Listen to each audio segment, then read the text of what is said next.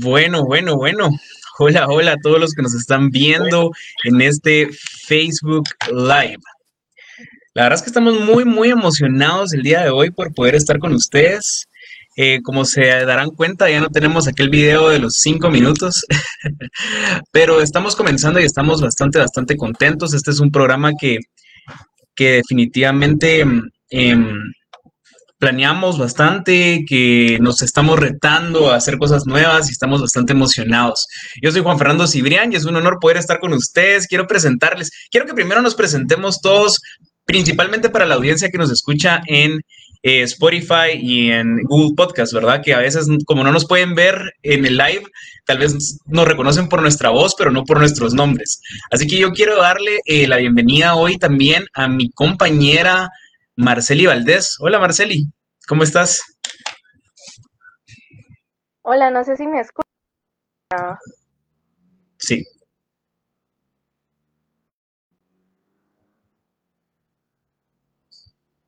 Solo, Marceli, prende tu micrófono. Ahí está, ahí está. Ya. Pues, si ya me, me, han escuchado en otros programas, a mí la tecnología me cuesta un universo, pero es un gusto poder compartir otra vez un espacio con todos ustedes, pues emocionada de poder compartir con personas tan increíbles como el equipo de Politicano y también el día de hoy es un programa especial, contamos con un invitado que nos va a contextualizar muchas situaciones de nuestra coyuntura. Y pues nada, un gusto compartir.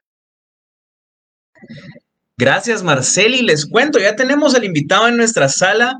Yo creo que ya nos está escuchando. Eh, todavía no podemos eh, sacarlo al aire porque queremos darle la bienvenida y la presentación que se merece definitivamente. Así que a, así que a los que nos están viendo quiero em, poderles contar cómo va a ser em, la agenda de este programa. Primero vamos a, tener 15 minutos para poder dar las noticias que nos parecen eh, más importantes. Y luego de estos 15 minutos vamos a empezar de lleno con esta em, entrevista que nos tiene tan emocionados. Yo no les he dicho a quién vamos a entrevistar, pero ya en el, en el, en el banner, en lo que hemos subido, ya lo saben ustedes.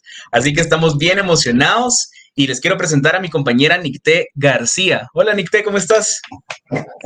Hola a mis amigos y amigas de Politicando. Hola Sibri, eh, estoy contenta emocionada. También hoy es un día especial, no solo por el invitado que tenemos, sino también celebrando, pues celebramos todos los días a nuestros papás, pero hoy queremos principalmente celebrar a nuestro amigo, compañero, Cibrián Per, de verdad te queremos un montón, te admiramos y sabemos que sos un gran papá que está, como te lo decíamos hoy en el grupo, que está peleando por una mejor Guatemala para, para tu hija. Así que te, mandamos un abrazo caluroso en este día.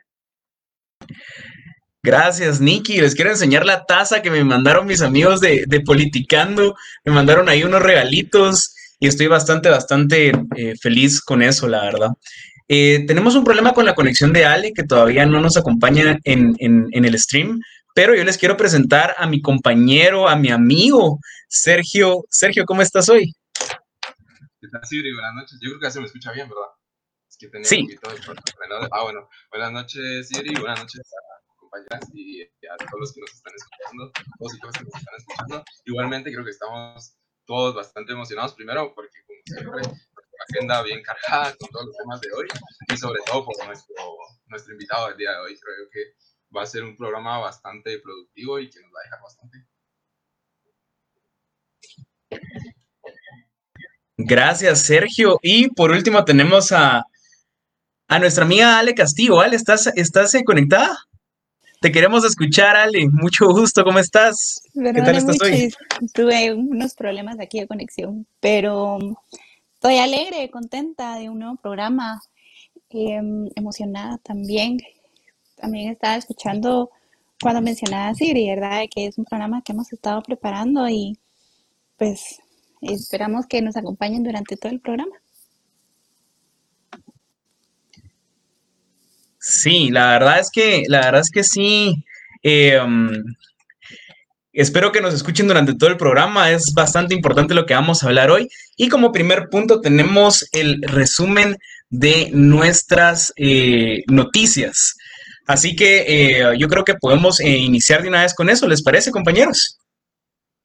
Excelente. Bueno, yo les quiero contar eh, lo que sucedió hoy. Ustedes saben de que a mí me gusta mucho el tema esto del legislativo, me gusta mucho esto del Congreso y definitivamente hoy pasó algo importante, algo que yo creo yo que ya está marcando el paso de lo que, de lo que vino a ser la vicepresidenta Kamala Harris y de la lista que sacó la eh, congresista Norma Torres. Y es que hoy les quiero hablar del diputado Boris España. Pero ¿quién es el diputado Boris España? Es un diputado al Congreso por el partido todos mismo partido que alberga, por ejemplo, a eh, Felipe Alejos, para que se den una idea de, del partido que es. Y eh, Boris, cuando lo escuchamos al diputado Boris España hablar en las plenarias o en las diferentes em, sesiones que hay, vemos de que él es un aliado al oficialismo, vemos de que él es un aliado al gobierno de Yamate y vemos que él es un aliado, por ejemplo, a la Junta Directiva del Congreso de la República que está plagada por el oficialismo, ¿verdad? Y resulta que hoy eh, nos dio la sorpresa el Departamento de Estado, Ned Price, que es el, em, que es el vocero del Departamento de Estado, eh, saca eh, una saca una nota, ¿verdad?, para comunicarnos de que el diputado Boris tiene una designación pública debido a que está implicado en diferentes casos de corrupción. Eh, está involucrado en diferentes e importantes casos de corrupción y, como lo dice en la nota, que estos casos pusieron en peligro la estabilidad de las instituciones democráticas en Guatemala. ¿Qué significa esto? Que ahora eh, podemos ver de que a este diputado va a recibir diferentes sanciones, tanto como pérdida de visa o diferentes sanciones económicas debido a su implicación en diferentes actos de corrupción. Pero ¿qué es lo que más le preocupa a Estados Unidos? Lo que más le preocupa es que él es un diputado y aquí en Guatemala nadie lo ha cuestionado.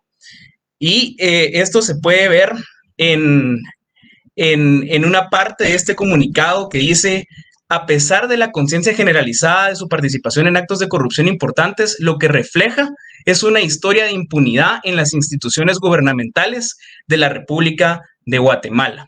Entonces vemos de que hay una preocupación pues, de Estados Unidos al tener estos corruptos en el poder y vemos también de que ya están marcando el paso, ¿verdad? Ya están marcando eh, la diferencia y, y vemos los resultados de estas diferentes reuniones con congresistas y con la vicepresidenta de Estados Unidos.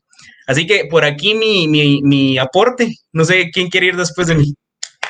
Yo tal vez siguiendo un poco lo de la visita de Kamala Harris, ¿verdad? Em, esta semana estuvo interesante en cuanto a imagen pública, diría yo, porque después de un buen tiempo que no habíamos oído hablar o no habíamos oído mucho del vicepresidente de la República, eh, Guillermo Castillo estuvo dando declaraciones esta semana y una de las declaraciones que él dio fue justamente eh, un poco de su ausencia durante la visita de la vicepresidenta de Estados Unidos, ¿verdad?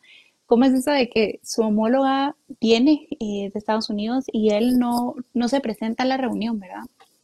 Y es bien interesante porque dentro de las declaraciones él dice que era parte de lo que, lo que se había dicho del presidente, ¿verdad? Que la vicepresidenta venía solo a reunirse con el presidente sin embargo, es bien extraño porque la vicepresidenta se estuvo reuniendo con sociedad civil, con organizaciones y no se reunió con él, ¿verdad? Eh, estuvo hablando también un poco de casos de corrupción, ¿verdad? Como él dice que después de la CICI, em, esta lucha contra la corrupción se empieza a modernizar y a mejorar, ¿verdad? Entonces como que deja a entender un discurso muy diferente al que se venía manejando como, como gobierno oficial, ¿verdad? Entonces solamente les dejo eso para que eh, sigan un poco de lo que está pasando con el vicepresidente y que cuestionemos realmente cuál será su, su estrategia, ¿verdad? O qué es lo que está queriendo decir con estos mensajes.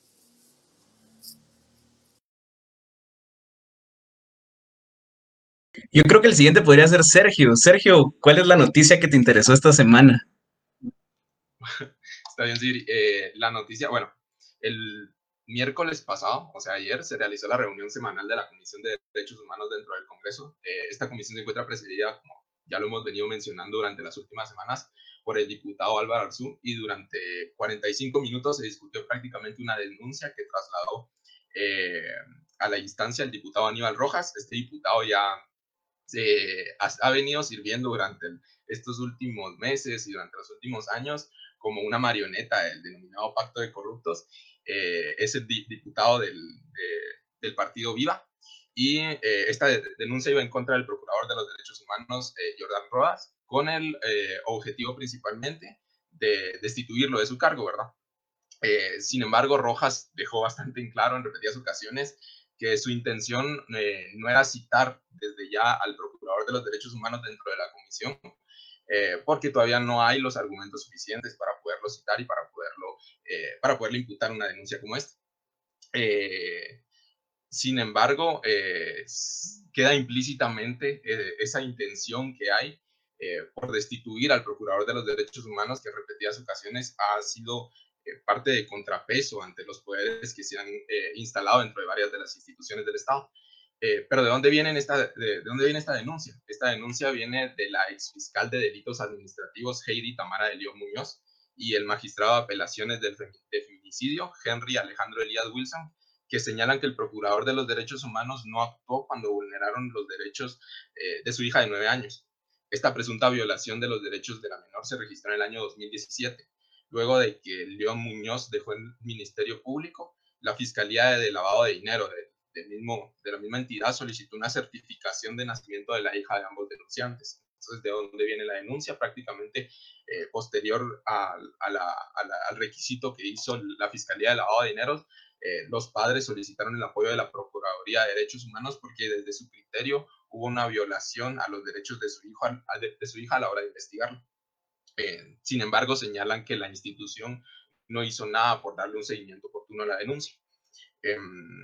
A pesar de que, un, eh, de que pueda o no pueda hacer una violación eh, a los derechos humanos de esta niña, es importante ver eh, todas las implicaciones y todo el contexto que tiene esto, ¿verdad? Porque somos conscientes de que aquí en Guatemala no es el único caso de violación a los derechos humanos, se violan derechos humanos constantemente por parte del Estado y se violan derechos humanos de una forma muchísimo más grave, no es con tal de tratar de minimizar el caso de la niña, pero podemos ver casos como el de Bernardo Cal, que ha estado durante mucho tiempo, que ya se ha llevado a la Comisión de Derechos Humanos y no ha habido gran eh, intención por parte de la Comisión de Derechos Humanos a la hora de intentar solucionar este tipo de casos o darle seguimiento, y asimismo temas muchísimo más importantes o de gran relevancia para los guatemaltecos, como puede ser la vacunación, por ejemplo.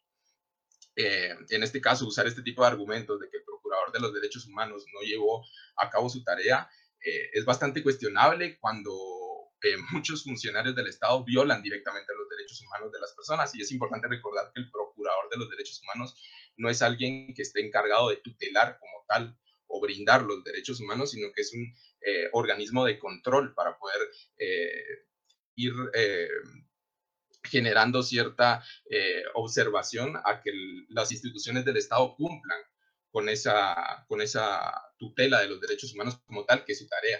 Eh, en ese sentido, también es importante recalcar que el, Procurador de los Derechos Humanos es un comisionado de la Comisión de los Derechos Humanos y se ve claramente cómo no está teniendo ese respaldo que debería de tener desde la Comisión de Derechos Humanos, sino que ha sido eh, un blanco de ataque prácticamente desde la propia Comisión de los Derechos Humanos que se ha venido instrumentalizando prácticamente para, para fines políticos y no precisamente para los fines que debería de tener, que en este caso serían los derechos humanos. Hasta aquí dejaría yo mi intervención. Gracias, Sergio. Bastante interesante lo que está pasando con el PDH. Eh, de hecho, a los que nos siguen en Twitter, eh, les recomiendo ver nuestros tweets para poder eh, informarse un poquito al respecto, ¿verdad? Un poquito más de lo que Sergio nos amplió, que fue bastante excelente. Marceli, tu turno. Ok, denme un pulgar arriba si me pueden escuchar. Bueno, de hecho avísenme si me pueden escuchar.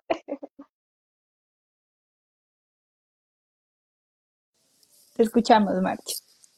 Ok, perfecto. Yo para darle, perdón mucha, es que de verdad la tecnología me supera, es increíble. Pero bueno, para comentarles un poquito eh, de las noticias que uno aquí tenía preparado, por ejemplo, el día de ayer eh, teníamos el caso, por ejemplo, de Anastasia Mejía, Petrona Sí y Sebastián Palomo, em, perdón, Sebastiana Pablo, que eran pues básicamente eh, periodistas comunitarios eh, que eh, ahorita se encuentran enjuiciados básicamente por eh, básicamente en su momento comunicar, digamos, la mala gestión que está realizando el alcalde de Joyabaj, y que básicamente eso es lo que les tienen actualmente apresados.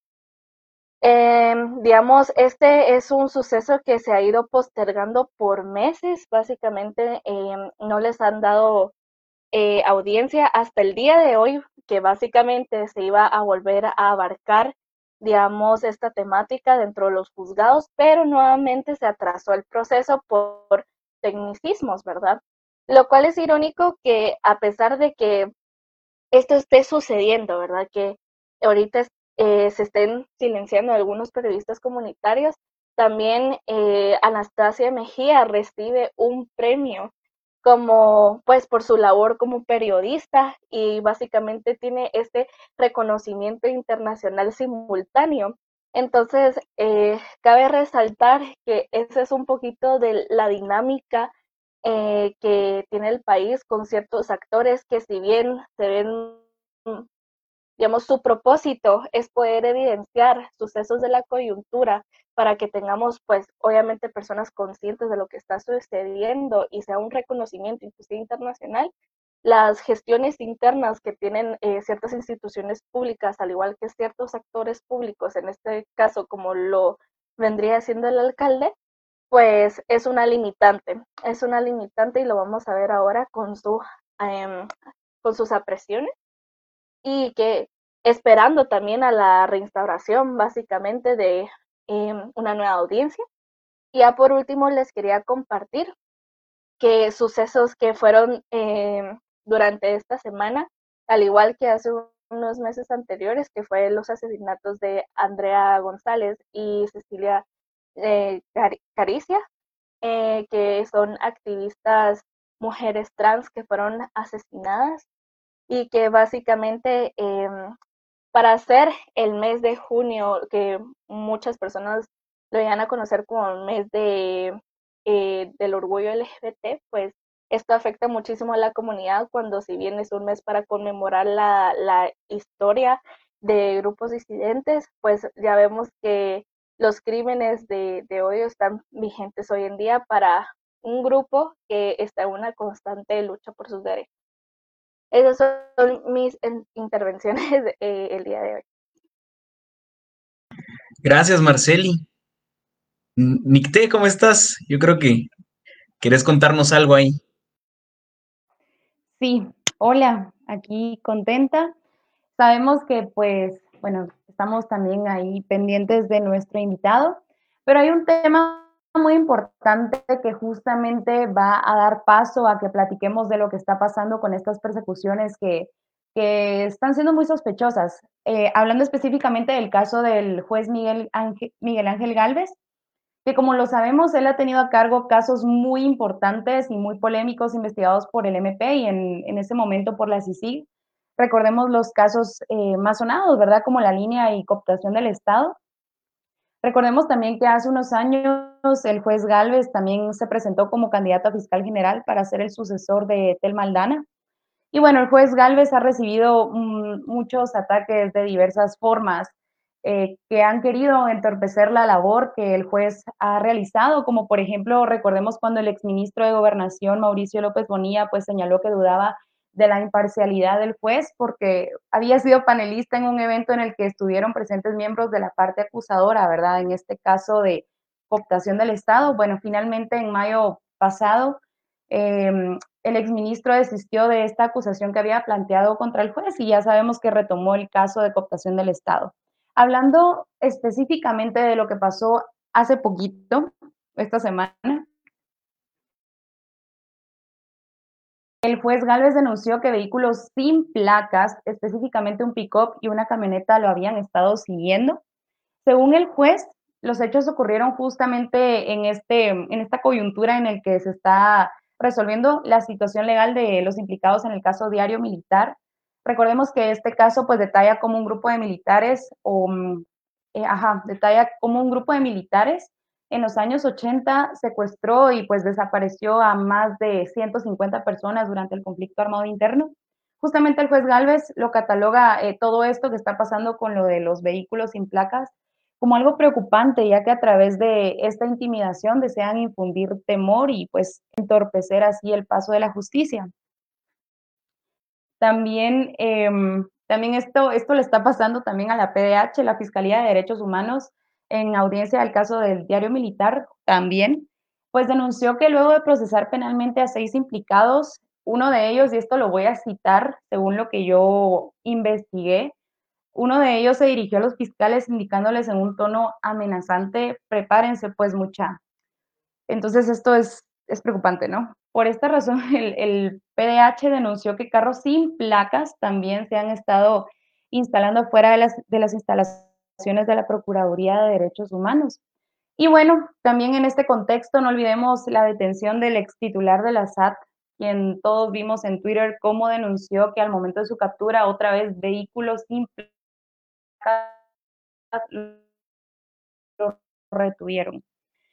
Eh, hablando, y el tema del juez Galvez, pues eh, recordemos que tiene medidas cautelares otorgadas por la Comisión Interamericana de Derechos Humanos las cuales el Estado debe cumplir y asegurar, ¿verdad? Em, estas medidas fueron, em, también incluyen al núcleo familiar del juez Galvez, entonces, pues es importante para mí que señalemos esto también y que de parte del organismo judicial, el vocero de, de este organismo también informó que a través de la seguridad institucional le iban a estar dando apoyo, el apoyo correspondiente al juez. Me gustaría terminar antes de dar paso también a nuestro invitado, con una frase justamente que el juez Galvez dijo, y la voy a citar también en una entrevista, que dijo, la corrupción está tan metida que ya no se logra diferenciar si algo es bueno o es malo. Y realmente de eso es de lo que queremos hablar el día de hoy con nuestro invitado y nosotros politicarlo también como equipo eh, joven que, está mm, hambriento de información para poderla transmitir. Y bueno, la pregunta es, ¿Será que con todo esto que está pasando de intimidar a algunos actores importantes, nuestra democracia está en riesgo? Eso, con eso cerraría yo, Sibri. Vamos a, presentar entonces a nuestro invitado. Yo tengo el gusto de, de darle la bienvenida a este programa de Politicando Guatemala al magíster Juan Francisco Solórzano Fopa. Él es licenciado en Ciencias Jurídicas y Sociales abogado y notario con maestría en Derecho Procesal y Criminalística. Es docente universitario, ex fiscal del Ministerio Público y también ex jefe de la Superintendencia de Administración Tributaria, SAT. Licenciado, ¿cómo se encuentra? Qué gusto tenerlo acá y gracias por aceptar este espacio de Jóvenes para Jóvenes. Buenas noches, un gusto. Eh, pues la verdad es que eh, me parece una excelente iniciativa el hecho de que los jóvenes se estén involucrando en la política y que se interesen por la realidad de nuestro país. Así que eh, gracias por la invitación y aquí estoy a la orden. Muchas gracias, licenciado. Quisiéramos iniciar esta conversación, eh, politicar con usted acerca de este tema central que es nuestra democracia está en riesgo. Ya pues tuve el, eh, a bien el, el, dar el contexto, ¿verdad?, de lo que está sucediendo con esto de, las, de los de la persecución de vehículos sin placa, usted ya lo sufrió y lo vivió en, carne propia. Eh, primero, nos gustaría saber, licenciado, ¿considera que es, justificable la orden de aprehensión para el tipo de delitos que se le estaba imputando? Y también, pues, ¿cómo, cómo considera usted que qué tan consistentes eran las acusaciones que el fiscal hacía en su contra, licenciado? Bueno, miren, yo creo eh, primero que el Ministerio Público salió dando conferencias de prensa, salió eh, en todos los medios de comunicación, radiales, televisivos eh, y demás, queriendo aparentar la existencia de una organización criminal e indicando además que en mi caso pues era casi que el líder de la organización, de la estructura y eh, pues sin duda alguna dentro de esa hipótesis hablando también de conspiraciones y de otros delitos de criminalidad organizada. Esto eh, sin duda alguna que quedó desvirtuado, digamos, en las distintas audiencias que tuvimos ante el juez. Yo lo dije desde un inicio que pues que creía que eran unas acusaciones absurdas y quedó afortunadamente eh, demostrado durante esas audiencias con medios de investigación, pues que no existía tal, tal situación. Eh, sí hay que eh, hablar también, digamos, de cómo el Ministerio Público, por ejemplo, el día de ayer, que se le vencía el plazo, que se le venció el plazo de presentar las apelaciones dentro del caso, no lo hizo. esto confirma pues que de alguna forma están de acuerdo con lo que resolvió el juez y ahorita deberíamos hacernos varias preguntas, digamos, ¿cómo es posible que el Ministerio Público salga diciendo eh, públicamente que hay una estructura criminal, que uno forma parte de esas estructuras criminales y que tres semanas después, cuatro semanas después, justo cuatro semanas después de mi aprehensión, porque el día de ayer miércoles se cumplieron cuatro semanas desde que fui aprendido, eh, pues digan, bueno, no respetamos la decisión del juez y creemos que, que no hay apelaciones y, y, por tanto no hay estos delitos que nosotros mismos dijimos públicamente que habían. Entonces, eh, pues básicamente, digamos, judicialmente se me ha dado la razón en ese sentido, aunque el juez, sí debo decir, nos deja ligados a proceso, a una investigación eh, que este tiene que dar, que es por una falsedad ideológica y que será un tema que iremos resolviendo conforme se va dando el proceso, presentándonos siempre ante la justicia y como yo lo he dicho también, confiando en la justicia. Sé que es muy difícil eh, poder confiar en la justicia digamos, en los momentos en los que estamos, pero yo, y lo he dicho expresamente, confío en los jueces de primera instancia. No todos, obviamente, hay, siempre jueces buenos, malos, algunos con algún tipo de intereses particulares más allá de la justicia, pero mi experiencia me ha dicho que los jueces de primera instancia por lo general funcionan de manera imparcial y tratan buscando ser la forma más objetiva. ¿Por qué? Porque son jueces de carrera en su mayoría. Son personas que llevan años en el organismo judicial, que para poder ser jueces han tenido que pasar cursos y, otros tipos de preparación. Entonces, de alguna manera, esa parte del sistema de justicia vemos que, funciona y, ustedes lo estaban mencionando, el caso del licenciado eh, Galvez, eh, el juez Miguel Ángel Galvez, alguien que es de carrera, hay muchos otros jueces que se pueden nombrar que llevan años impartiendo justicia como jueces de primera instancia, que son jueces de carrera que eh, vienen desde la base del organismo judicial y que de alguna manera han hecho que la justicia en el país avance. Justamente estábamos eh, Gracias. sobre... Ah, no, no, no, dale, Sergio. Solo quería agradecer. Ok. Eh, sí, justamente estábamos conversando sobre lo que usted mencionaba, cómo el Ministerio Público eh, no optó por apelar prácticamente estas, eh, la, la, sentencia que se le declaró y se puede ver cómo al final todas estas imputaciones que se le estaban intentando dar al final no tenían tanta coherencia o no eran tan consistentes como, lo, como se miraba por el tipo de, de aprehensión que se dio, ¿verdad? Entonces yo le quería preguntar luego del intento eh, luego de todo el show que hizo prácticamente el fiscal Kuruchich en su contra, eh, se puede decir que esto parece cada vez más una cacería de brujas prácticamente, sobre todo si miramos cómo se está intentando dejar sin efecto el acuerdo eh, que se hizo para darle origen a la FESI, o que hace unos meses se intentó, bueno, prácticamente se obstaculizó la toma de posesión de Gloria Porras a la Corte de Constitucionalidad, también el antejuicio presentado contra la, la, la, jueza Erika Ifán, y, e incluso eh, lo que mencionábamos al principio del programa, eh, cómo se está intentando eh, confabular desde la Comisión de Derechos Humanos en, del Congreso en contra del Procurador de los Derechos Humanos. Entonces, ¿qué opinión le merece toda esta, prácticamente una persecución política más que legal que estamos viendo en contra de ciertos actores dentro de la sociedad guatemalteca? Pues viene desde hace mucho tiempo, creo que sin duda alguna, en mi caso, pues se evidencia ese interés eh, político de criminalizar a quienes hemos denunciado abierta y públicamente eh, la corrupción, hemos denunciado abierta y públicamente, por ejemplo, el mal actuar de la fiscal general Consuelo Porras en muchos casos. Miren, yo tengo una columna en Plaza Pública que la saqué hace varios meses, que se llama, de hecho hace más de un año, que se llama Consuelo Falta de Mérito Porras. O sea, mi caso no es el único caso en el cual se le ha dado falta de mérito a personas después de hacer este tipo de shows.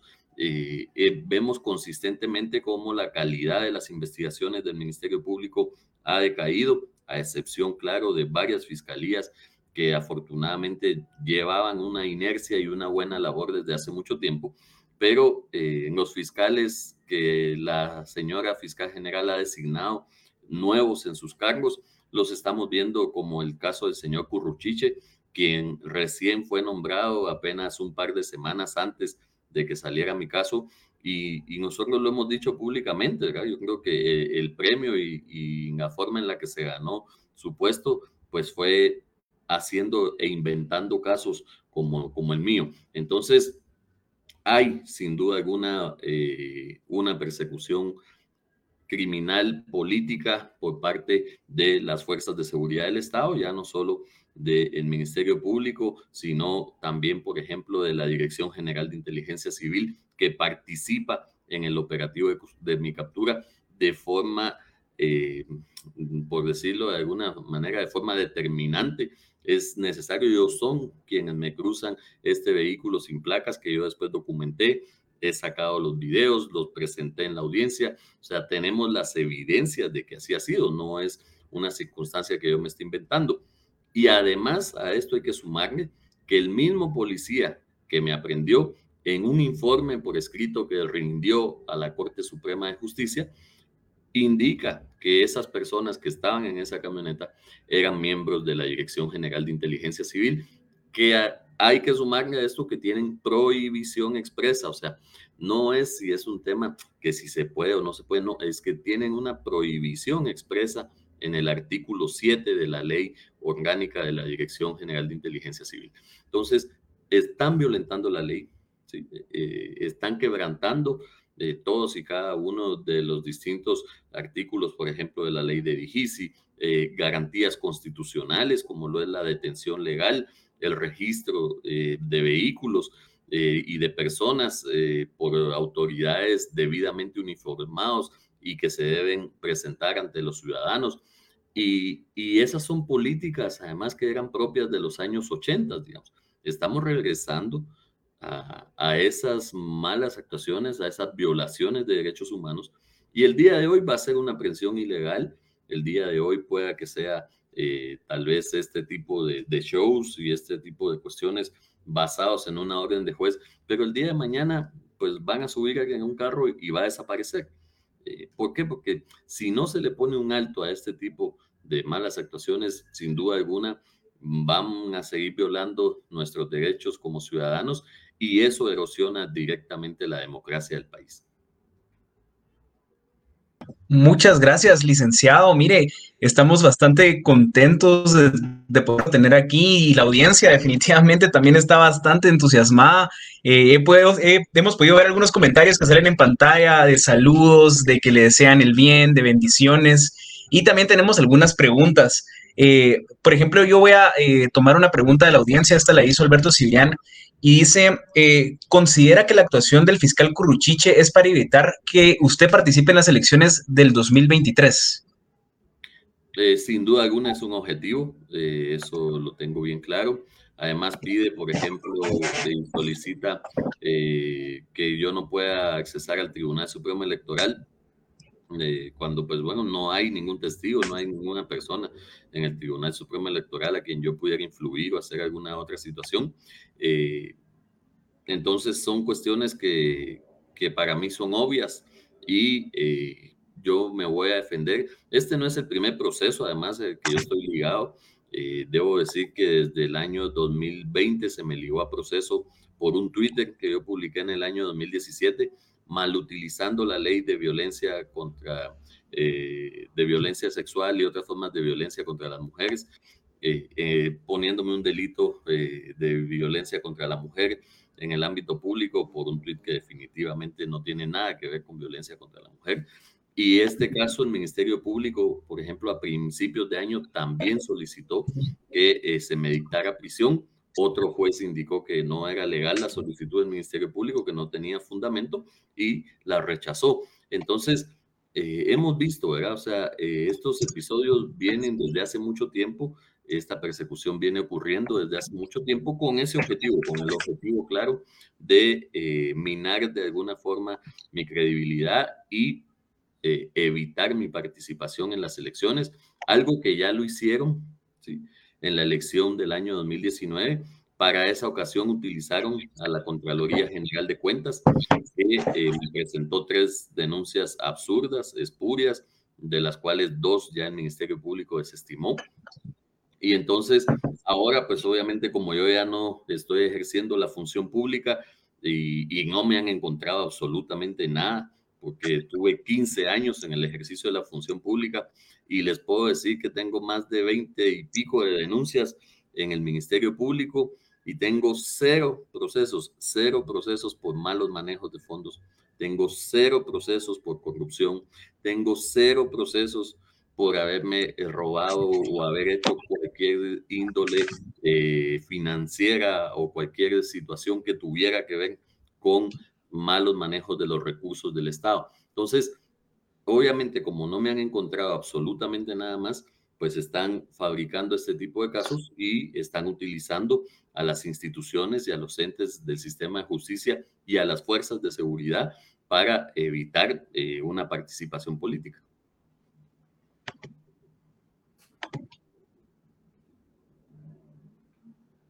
Muchas gracias por su respuesta, licenciado. Yo creo que mi compañera Marceli tiene una pregunta para usted en este momento.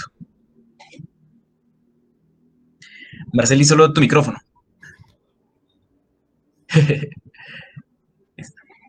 Impactada con el programa de hoy y mi micrófono. Pero eh, sí, yo sí quería abarcar como ciertas eh, cosas de que justamente usted, Juan Francisco, estaba comentando y es de estas prácticas eh, represivas que ha adoptado el gobierno actual, que parece mentira, pero hasta cierto punto es replicar viejas dinámicas, solo que eh, actualmente está mutando. Entonces, eso también nos dirige, de hecho, a una pregunta que estuvimos planteando con el equipo y era de qué representa para la ciudadanía guatemalteca el arresto de su persona, tanto en forma como en el fondo, y por qué debería de preocupar a la población guatemalteca este tipo de arrestos, porque ya vemos que estas dinámicas de intimidación vienen de distintas formas y lo hemos podido observar eh, desde manifestaciones previas, pero ahorita inclusive ya va con actores eh, públicos, digamos, que han tenido sin duda un impacto y una resonancia eh, dentro de la ciudadanía y también dentro de, la denuncia y el combate contra la corrupción. Entonces, al, digamos, toda esta manifestación de, malestar por parte de esos actores públicos pro corrupción eh, y el materializarlo en, en, la persecución de actores específicos, ¿qué, ¿qué, representa para usted? O sea, ¿cómo llega inclusive a influenciar, influenciar a nosotros y a nosotras, que si bien somos ciudadanos y ciudadanas, somos mortales, si lo queremos ver así, eh, podemos ver también en otros espacios de participación cómo se ha ido pausando o, silenciando ciertos procesos. Pero esa sería mi pregunta. Gracias. Eh, Miguel, yo creo que eh, lamentablemente este gobierno de forma acelerada ha eh, venido generando una represión sistemática en contra de, por ejemplo, la manifestación, en contra del derecho que tienen las personas a la libertad de expresión. Esto lo hemos visto eh, ejemplificado en una Policía Nacional Civil que en las manifestaciones del, 21 de noviembre dispara gases lacrimógenos directamente al corazón de la plaza eh, de la Constitución, donde habían miles de manifestantes pacíficos, con familiares, con eh, hombres, mujeres, niños, niñas, eh, personas de la tercera edad, adultos, o sea, todos estaban pacíficos en medio de la plaza y llegaron las bombas lacrimógenas a la plaza, reprimieron estas manifestaciones. Eso es algo que, vamos a ver, no lo hizo Otto Pérez Molina, por ejemplo, no lo hizo Jimmy Morales tampoco. y sin embargo, Vemos ahora el gobierno de Alejandro Yamatei que no tiene ningún pudor en, lanzarle una bomba lacrimógena a cualquier ciudadano del país. Eh, esto, es, eh, esto es algo que nos tiene que preocupar. ¿Por qué? Porque el derecho a la manifestación eh, ha costado literalmente sangre en este país que hoy por hoy eh, podamos tener un programa como este, digamos, podamos tener un foro como este donde estemos discutiendo y hablando libremente sin miedo a que el día de mañana, por haber expresado una opinión aquí, nos van a venir a detener, nos van a venir eh, a torturar, a asesinar, a secuestrar, a desaparecer. Y estas son prácticas y estas son cuestiones que pasaron y sucedieron en nuestro país. O sea, no estoy poniendo de ejemplo a nadie más, estoy eh, diciendo, tenemos que conocer también nuestra historia y saber que hemos ganado, ¿sí? A pesar de que una democracia eh, incipiente, joven, eh, que todavía se está fortaleciendo, pero sí hemos ganado como guatemaltecos estos derechos y estos derechos no los podemos perder. Si el día de mañana a cualquiera se le atraviesa un carro sin placas, sin personas con ningún tipo de identificación y se lo llevan detenido, ¿qué va a pasar con ese ciudadano? O sea, ¿será que vamos a regresar a los secuestros, por ejemplo, a los secuestros express donde nos metían en un carro y nos pedían dinero? Es algo que hemos estado viendo, que lamentablemente en algunos casos lo han denunciado hasta que las mismas fuerzas de seguridad eh, lo han estado haciendo. Recuerdo, por ejemplo, la comisaría 13, que es de las más famosas que opera en las áreas de la zona 10, 13, 14, 15, 16 de la ciudad capital.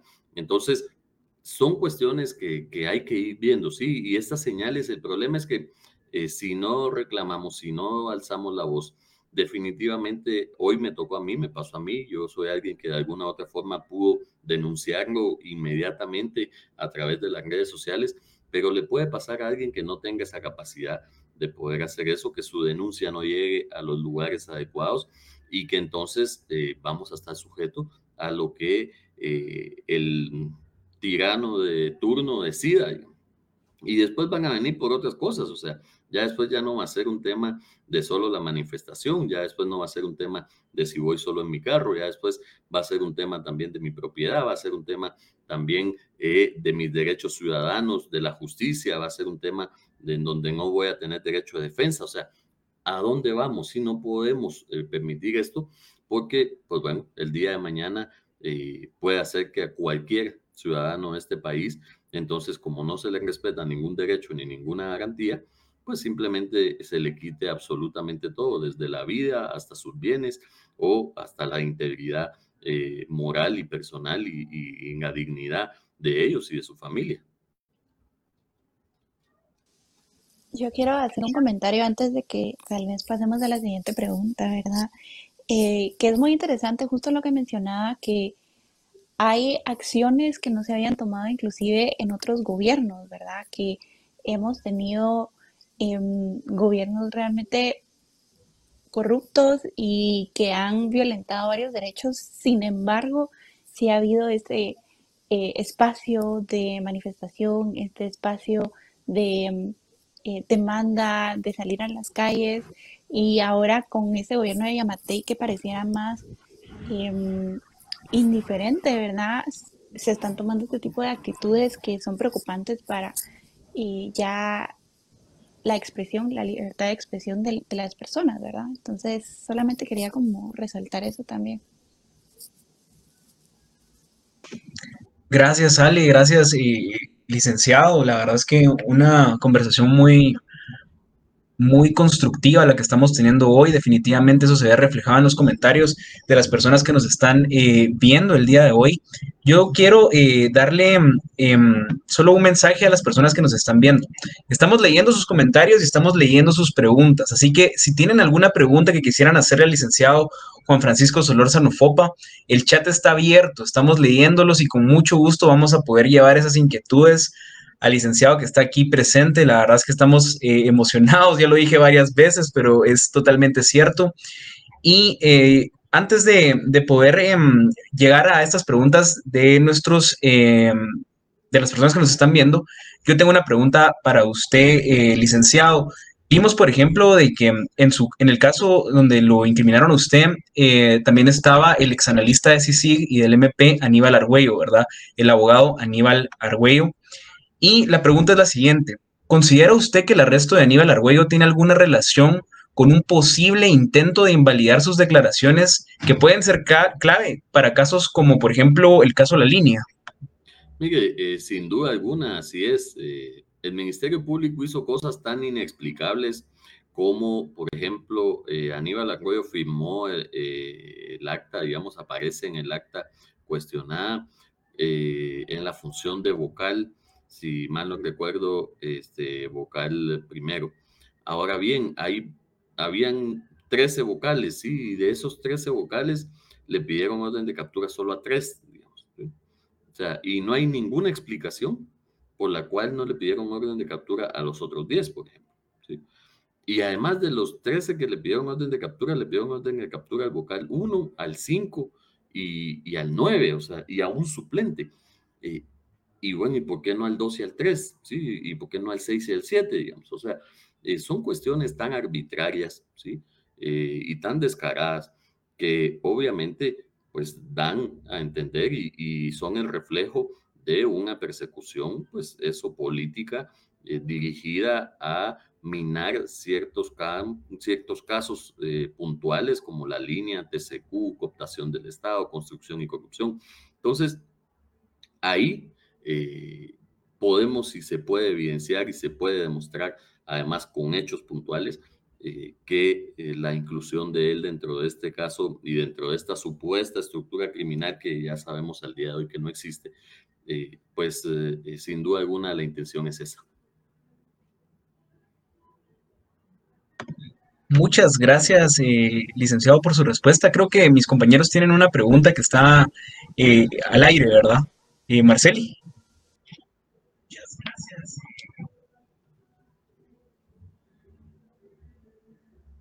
Fíjate, Marceli, que no te escucho. Sí.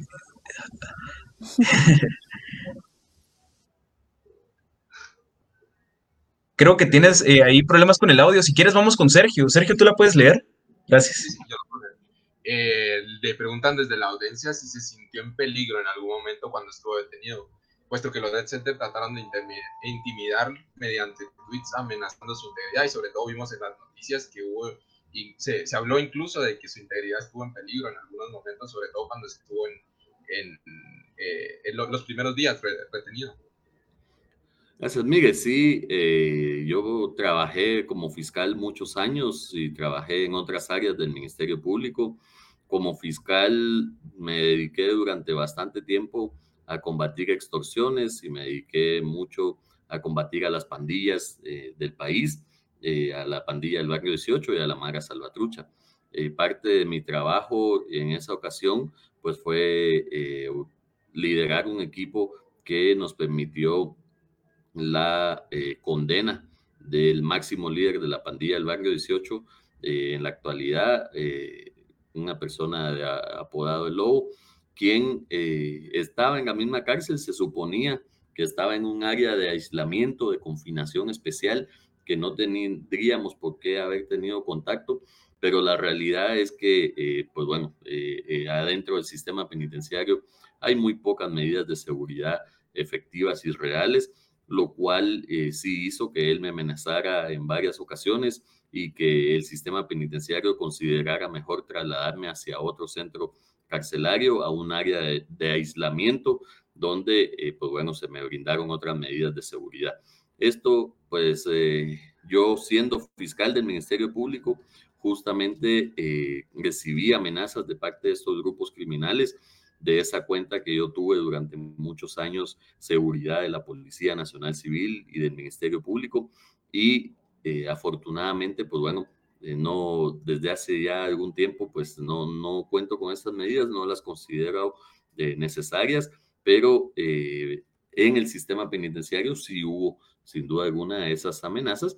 Y creo, y hay que decirlo también, porque cuando las autoridades hacen algo bueno, también hay que reconocerlo. Yo creo que actuaron a tiempo y, buscaron una solución a, esa situación.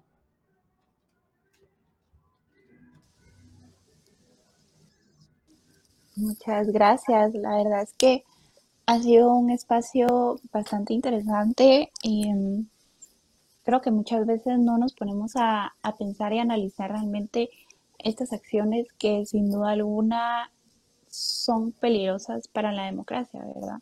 Para nuestros derechos.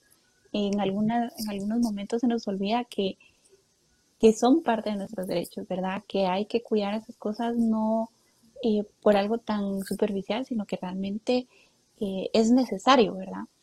Yo lo que quería preguntarle es eh, a todo esto, eh, lo que le ha tocado pasar, ¿verdad? ¿Cuál sería su mensaje para la ciudadanía? ¿Cree que hay esperanza en la democracia? ¿Cómo ve ahorita la situación ya como, como una conclusión, ¿verdad? ¿Qué, qué dejaría después de este espacio? ¿Qué palabras dejaría? Bueno, mire, yo creo que hay varias situaciones fundamentales. Primero, de los ciudadanos en el país llevamos muchos años protegiéndonos entre nosotros. ¿Sí? En las redes sociales, por ejemplo, eh, vemos cómo eh, se da esa solidaridad. Si me asaltan en algún lado, eh, hacemos la denuncia. A veces también nos ha servido para que, por ejemplo, mujeres puedan denunciar a través de movimientos temas de violencia sexual, acoso, las redes sociales también han jugado un papel muy interesante en ese, en ese ámbito. Y ese sentido de cuidarnos todos entre nosotros ha surgido también ante, de alguna forma, la inoperancia y la impotencia eh, que siente la población ante la inoperancia, perdón, de eh, el Estado, ¿sí? Y ante la falta de respuestas de los gobiernos hacia las solicitudes de la población.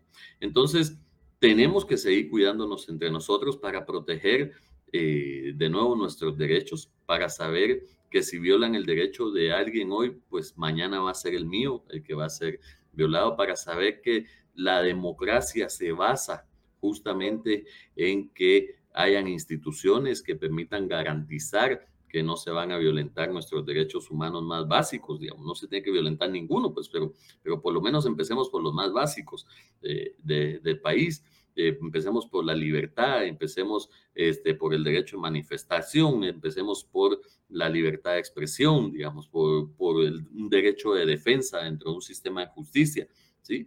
Eh, todas estas situaciones tenemos que nosotros mismos seguir en esa dinámica de protegernos, ¿sí? Seguir en esa dinámica de interesarnos, que no seamos indiferentes, ante estas situaciones, que de verdad nos empiece a preocupar y, que lo manifestemos y que además le hagamos ver a nuestras autoridades que no vamos a tolerar ese tipo de cuestiones, que no estamos dispuestos a tolerar este tipo de situaciones y que además tampoco nos van a amedrentar, porque ese es el otro punto, ¿sí? Al día de hoy nos quieren asustar, nos quieren callar, nos quieren amedrentar, porque para eso es que hacen todos estos shows, para eso es que hacen todas estas situaciones, y en lo personal, por ejemplo, pues eh, yo sé que pasé un riesgo grande, por ejemplo, estando a la par de criminales que yo mismo condené eh, o logré condenas en contra de ellos, y lo volvería a hacer y lo volvería a pasar. O sea, eh, tampoco podemos nosotros quedarnos callados, insisto, tampoco podemos salir de esto y decir, bueno, ahora mejor no digo nada. No, porque es que si no decimos nada, el día de mañana va a ser mi hijo, va a ser mi hija, eh, va a ser eh, algún familiar cercano, una amiga, un amigo, yo qué sé, mis compadres, mis ahijados, o sea, eh, todo. Y entonces tenemos que saber que al proteger y al denunciar algo que le está pasando a alguien más, también nos estamos protegiendo a nosotros mismos. Y a la vez estamos fortaleciendo el Estado de Derecho, estamos fortaleciendo la ciudadanía, que es fundamental como un contrapeso ante gobiernos, sobre todo gobiernos como los que tenemos, completamente autoritarios, que además no nos dan ningún derecho, no garantizan la salud, no garantizan eh, la educación, no garantizan eh, la seguridad, no garantizan la justicia, o sea, no garantizan absolutamente nada, ¿sí? Estamos a la deriva, eh, estamos sin vacunas, estamos sin insumos en los hospitales, en medio de una crisis de salud, o sea, estamos pasando crisis en distintos ámbitos que nos tienen que llevar a, decir, bueno, señores, hoy más que nunca tenemos que estar unidos, hoy más que nunca tenemos que defender las cosas básicas de nuestro país, porque si no las defendemos nosotros, ya vimos que el gobierno tampoco las va a proteger por nosotros y tenemos que seguir adelante. Eh, sé que a veces cuesta, sé que a veces también venimos de 30 y de, de apenas 30 y pico de años de democracia, después de 36 años de conflicto armado interno, después de represiones, de cientos de miles de muertos, desaparecidos. Pero tenemos que recordar eso también para saber que no podemos regresar hacia esas instancias, para saber que no podemos regresar tampoco a esos años y que necesitamos un mejor país y lo podemos tener si nos involucramos todos y especialmente, y aquí voy a concluir, pues los jóvenes, las jóvenes eh, del país, eh, tenemos una población eminentemente joven, ¿sí? más del 70% de la población guatemalteca está por debajo de los 35 años de edad. Eh, yo ya estoy en la parte vieja, digamos, tengo 37 años, y, y, de esos 35 para abajo son el 70%, y sin embargo, ahí es donde hay más apatía a veces, ¿sí? Ahí es donde menos nos interesamos por estas cosas, eh, porque no le vemos un sentido, pero eh, esto impacta, impacta en su economía, impacta en su derecho a poder estudiar una buena carrera o un buen técnico, a poder conseguir un trabajo, a poder ayudar en mi casa, impacta en todos y cada uno de los ámbitos eh, de los jóvenes y por eso específicamente creo que se tienen que involucrar los jóvenes, las jóvenes para que Guatemala pueda cambiar. Muchísimas gracias, de verdad que la hemos pasado muy bien el día de hoy. Agradecemos el haber aceptado la invitación y el estar aquí con nosotros. Básicamente ese es el propósito de este programa, ¿verdad? Que nosotros como jóvenes podamos involucrarnos, podamos informarnos y podamos crear pues este sentimiento de, de apoyo que hablaba, ¿verdad? De que entre, entre nosotros podamos generar este apoyo y también fiscalizar, ¿verdad?, a las autoridades, porque pues son autoridades que nosotros hemos eh, votado por ellos en, en, algunos casos, ¿verdad? Entonces, no sé si mis compañeros quisieran agregar algo más para cerrar ya el programa del día de hoy.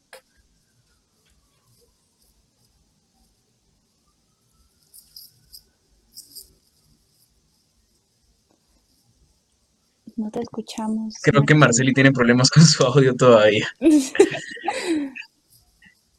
Eh, no, la verdad es que qué plática tan, tan amena, tan bonita, tan, eh, tan interesante, definitivamente. Eh, vemos los comentarios y, y, la verdad es que nuestra audiencia está muy contenta con esta, con esta plática.